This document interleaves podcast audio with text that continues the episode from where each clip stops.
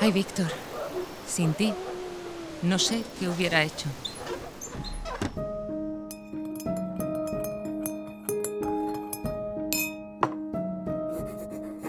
Yo era una mujer solitaria y tú sabías contenerme como nadie. Me escuchabas con paciencia, te gustaban mis ideas Nunca me juzgabas, contigo podía decirlo todo. Has sido un gran amigo. Por eso en esta carta quiero hacer honor a tu amistad y sobre todo pedirte perdón por lo que te hice. ¿Podrás perdonarme alguna vez, Víctor?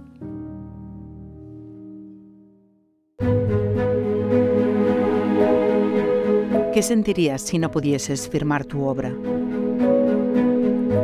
Si ese libro, ese poema o esa investigación que ha sido el fruto de tu esfuerzo, de tu talento, llevara otro nombre.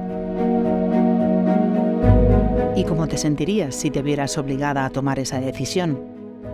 Una que en algún momento de tu vida te hará preguntarte, ¿por qué firme con nombre de hombre?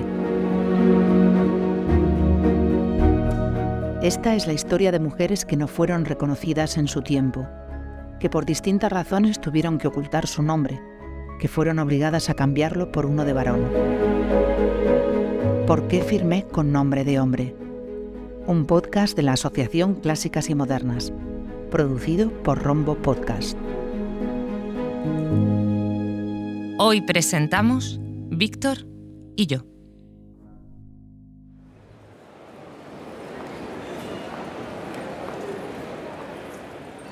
¿Te acuerdas de los Juegos Florales de 1898 en la ciudad de Olot? Ese evento y ese día no se me borran con nada. Recuerdo los detalles como si estuviera sucediendo ahora mismo. En aquel momento tenía yo 29 años. Había mucha gente esperando el resultado del certamen literario y entonces...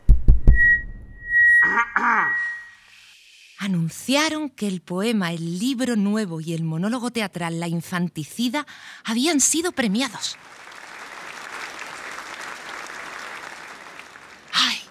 ¿Cómo sonreí?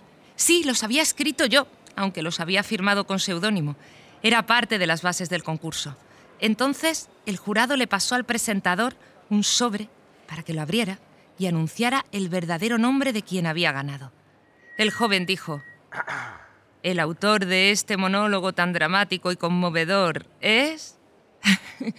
sí, lo dijo así en masculino y abrió el sobre. Y de repente, su rostro cambió. Se quedó atónito.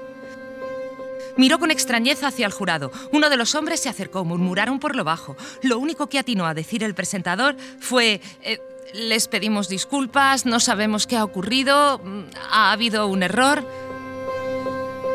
Rompe todos los esquemas de la época porque es un texto, digamos, de una gran uh, dureza emocional que narra los amores de una muchacha, hija de un molinero rudo y maltratador, con el señorito, digamos, de la casa a la que pertenece el molino. El señorito tiene una relación con ella, cuando se entera de que está embarazada la abandona y ella, absolutamente aterrorizada por las amenazas del padre que siempre le está diciendo que si llega con una barriga a casa la mata, pues tendrá a la niña, oye la llegada del padre en el propio molino donde ella pare en la mayor soledad y en una crisis de pánico absoluta coge a la niña y después de darle una breve caricia la arroja al molino. Entonces eh, el monólogo dramático está escrito está, digamos, eh, dicho por la protagonista Nela en el manicomio donde se la recluye por culpa de este, de este homicidio. Nadie podía creer que la autora de un texto como ese fuera una mujer. Y yo me sentí una tonta. Lo primero que hice fue taparme la cara. ¡Qué vergüenza sentía! ¿Cómo no me había dado cuenta de que aquello me traería problemas? Mientras reflexionaba, levanté la vista y te vi allí, en medio de toda esa gente. Me clavaste la mirada muy serio. Me di la vuelta creyendo que estabas observando a alguien detrás de mí, pero no. Entonces te acercaste. Estabas lleno de rabia, ¿te acuerdas? Me dijiste algo que en ese momento me sirvió de consuelo. Ellos son el problema. Me extendiste la mano y te presentaste. Soy Víctor Catalá, para servirte. Ella reclamaba la libertad de artista. Entonces, y esa es una polémica que tiene con, eh, al principio con Joan Maragall cuando la reconviene, después de la infanticidad, diciendo esta obra es estupenda, es muy buena, etc. Pero yo le sugeriría que, dado su talento, pues eh, reconvierta su talento en temas más propios de una mujer, ¿no? que sean temas más femeninos. Hable de cosas femeninas. Y Víctor Catalá le contesta con una carta estupenda, de una gran elegancia, pero diciéndole, yo no entiendo con qué derecho usted, que es un artista, me está pidiendo a mí, que intento serlo, que mm, eh, me vea condicionada en la elección de los temas, del estilo, etcétera, en función de mi sexo. No lo comprendo. Todavía no la he presentado, pero esta es la voz de Ana Caballé, escritora, crítica literaria, profesora de la Universidad de Barcelona y biógrafa de Víctor. ¿Quién mejor que ella para desvelarnos su vida?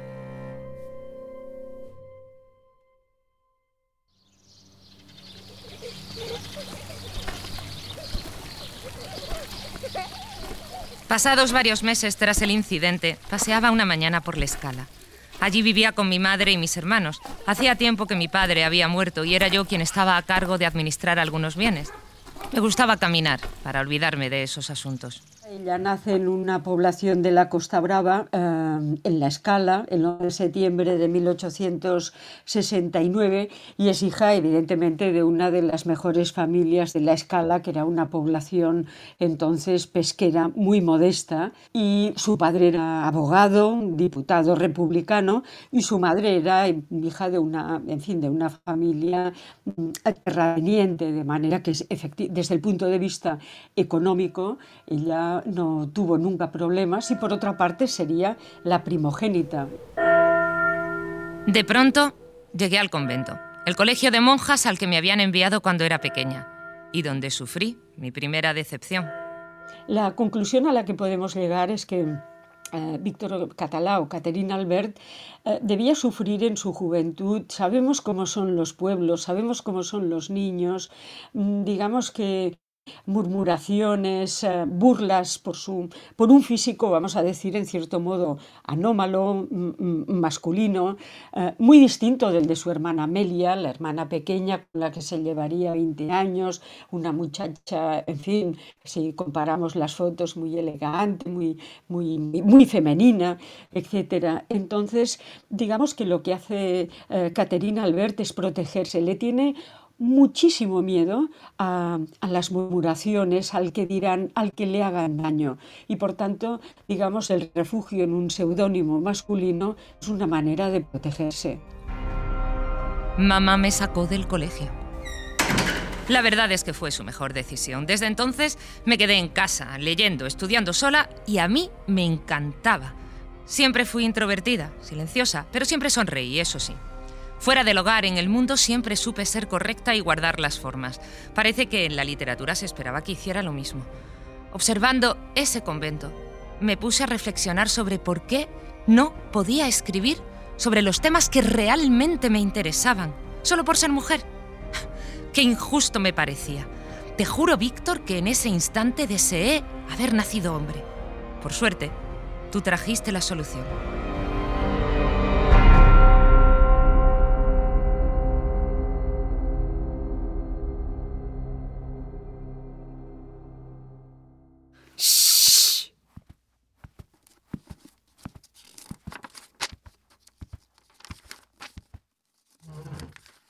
Estaba en la biblioteca. Leía concentrada. ¿Quién sabe cuánto tiempo hacía que estaba allí? Siempre que iba perdía la noción del tiempo. Solía suceder que entraba de día y salía ya de noche. Y en esos días de tanta lectura me venían unas ganas terribles de escribir. Mil ideas cruzaban mi mente en aquellos momentos y ahí fue cuando escuché. ¿Hola? Ahí estabas de pronto a mi lado, ¿te acuerdas? Estabas eufórico. Me propusiste algo sorprendente. Escribir juntos. Como yo quería escribir, pero como mujer no podía hacerlo de los temas que quería, sugeriste firmar mis obras con tu nombre. Y también te encargarías de responder las cartas, las entrevistas. Ah, me pareció un buen arreglo. Me gustaba la idea de que mis escritos se leyeran sin el revuelo que se generaría si sabían que yo estaba detrás. Sentí que empezaba algo bueno, Víctor.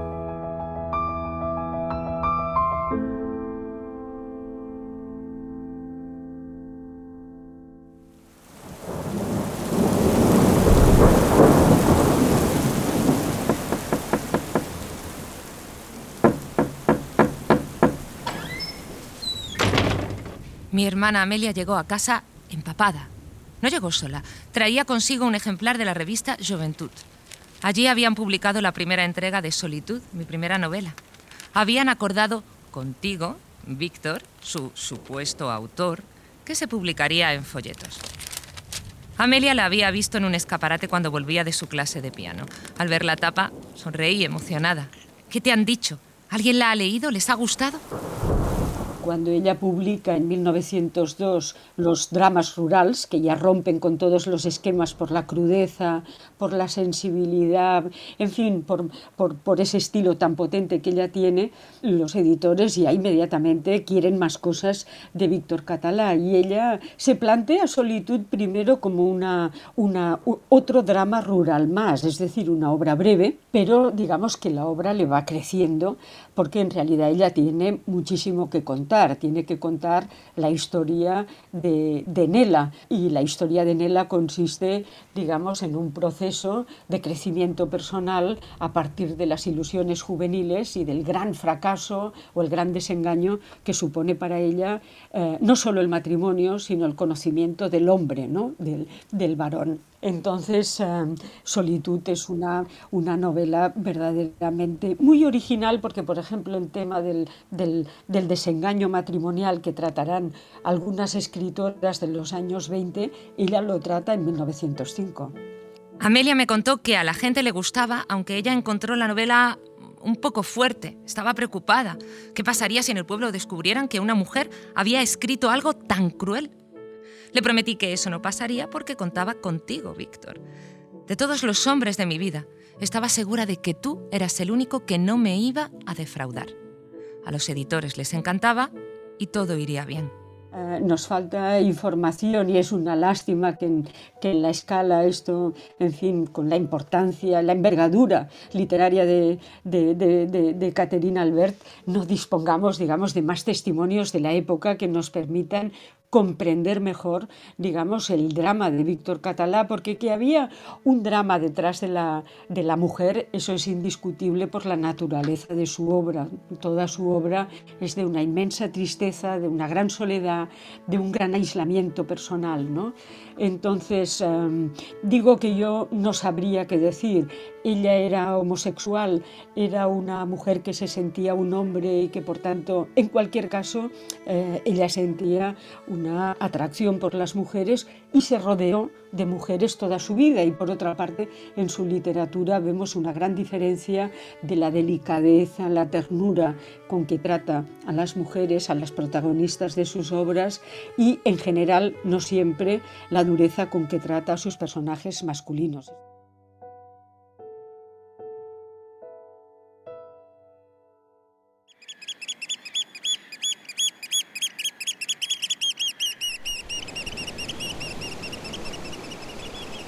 Pero la fe que había depositado en el futuro se esfumó, como la espuma del mar que el viento hacía desaparecer delante de mis ojos. Creí que en Barcelona todo iría mejor. Pero me perdí. Me perdí en esas calles y en ese mar en el que la mayoría de las veces no podía encontrar el horizonte.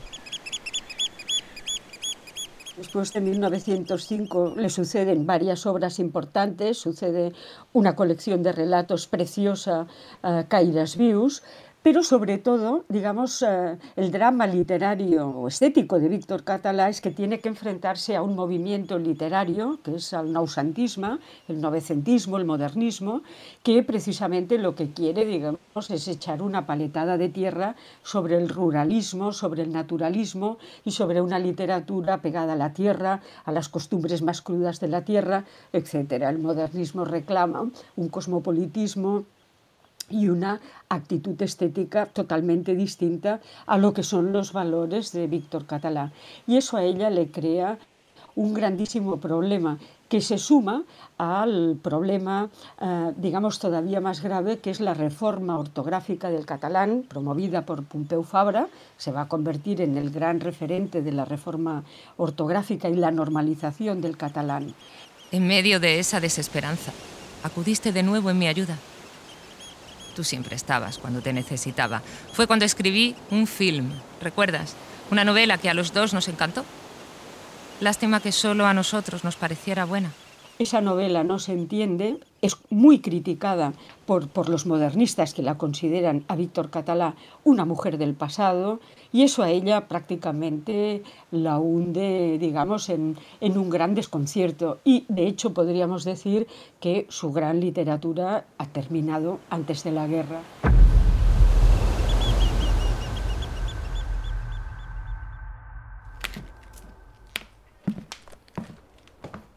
Otra vez, un fracaso. Así me sentía. Como aquel día del certamen literario de los Juegos Florales. Estaba tan frustrada. Entonces te eché del piso. Junté todas mis fuerzas, te empujé y te saqué como pude. Te fuiste sin decir nada, pero pude ver el dolor en tus ojos. Es una mujer que rechaza sistemáticamente lo que, digamos, eh, los editores le pide, que es cultivar imagen de artista.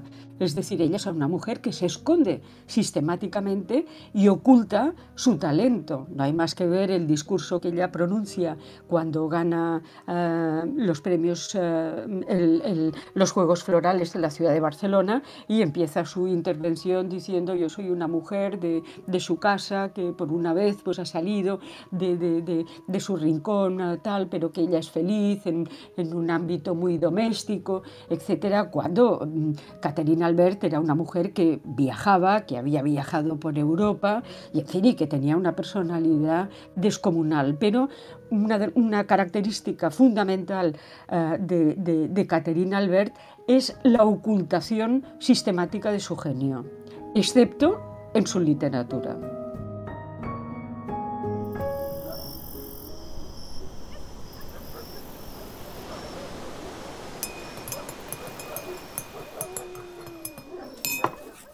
Perdóname, Víctor. Tú has sido mi gran y único amigo. Y yo te he pagado de esa forma. Sin tu ayuda no hubiera podido escribir ni decir lo que necesitaba.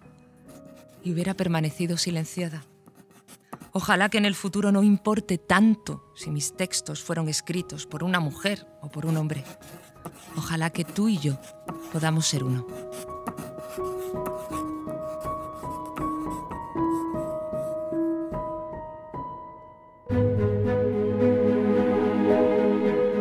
Qué firmé con nombre de hombre? Un proyecto de clásicas y modernas, Asociación para la Igualdad de Mujeres y Hombres en la Cultura. Dirección, Fátima Anjo. En este episodio, narración, Pilar Almansa. Dirección, Franco del Ledonne. Guión, Romina Ballester. Diseño sonoro, Franco del Ledonne. Comunicación, Raúl Gil Benito.